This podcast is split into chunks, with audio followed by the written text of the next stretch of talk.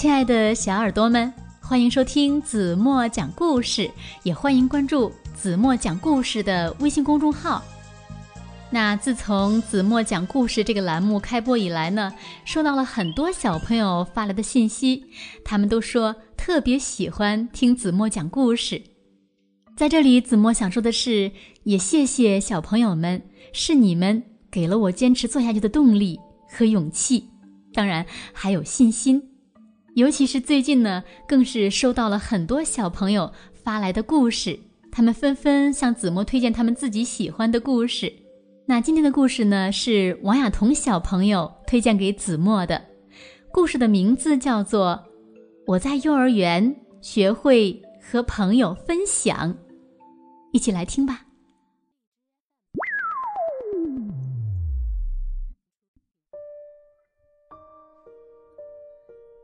在幼儿园里，小猪圈圈显得心不在焉的。他正惦记着书包里的一个小盒子，一个他不想让任何人知道的盒子。可是，大家好像发现了他的秘密，都在悄悄的讨论着。我敢打赌，盒子里面呀，一定装着圈圈的大秘密，很可能。是一个小怪物呢。小刺猬拉拉小声地说：“没准儿是一个带弹簧的小丑。”小松鼠皮皮说：“你们呀都错了，圈圈一定是拉鲁拉鲁星球派到幼儿园的卧底，小盒子里。”可能装着一个大阴谋。小孔雀美美说：“小盒子里究竟装的是什么呢？”只有圈圈知道，那是一块奶酪。没错，一块大大的奶酪，是姨妈从很远很远的地方寄过来的。它的味道好极了，就像圈圈最爱吃的起司蛋糕。奶酪的味道太好了，我可不想分给别人，一丁点儿也不想。圈圈想：天哪，他们是在讨论我的奶酪吗？嗯。这可不成，这块奶酪只能我一个人吃，不行不行，我得找个地方把它藏起来，放到大鱼缸下面吧。嗯，不行不行，猫咪老师每天都给金鱼换水。嗯，放到玩具柜台后面也不行。玩捉迷藏的时候，小兔糊糊总喜欢躲在那里。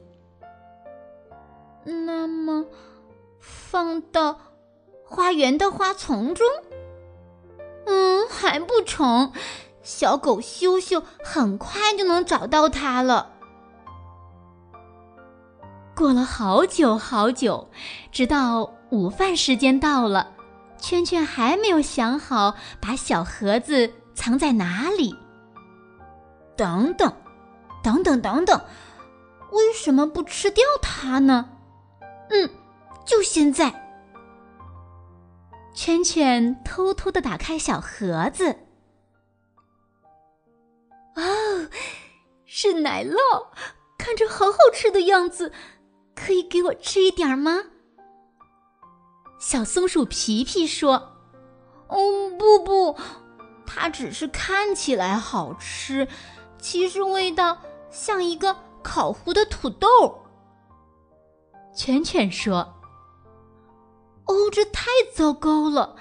来尝尝我的香蕉派吧，可好吃了。”皮皮说：“嗯，不，谢谢。”圈圈有点不开心。天哪，好棒的奶酪！我可以尝尝吗？小马跳跳也想吃圈圈的奶酪。你你最好别吃，它已经有点发霉了。圈圈说：“哦，真可怜，尝尝我的草莓煎饼吧，是用最新鲜的草莓做成的哦。”跳跳说：“不，谢谢。”圈圈更不开心了。所有人都以为圈圈有一块世界上最难吃的奶酪，大家都觉得他可怜极了。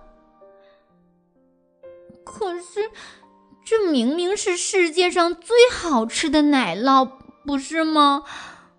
可是，只有我一个人知道。圈圈突然有点难过。圈圈，别难过了，我带了好多好吃的，你可以随便挑。小刺猬拉拉说。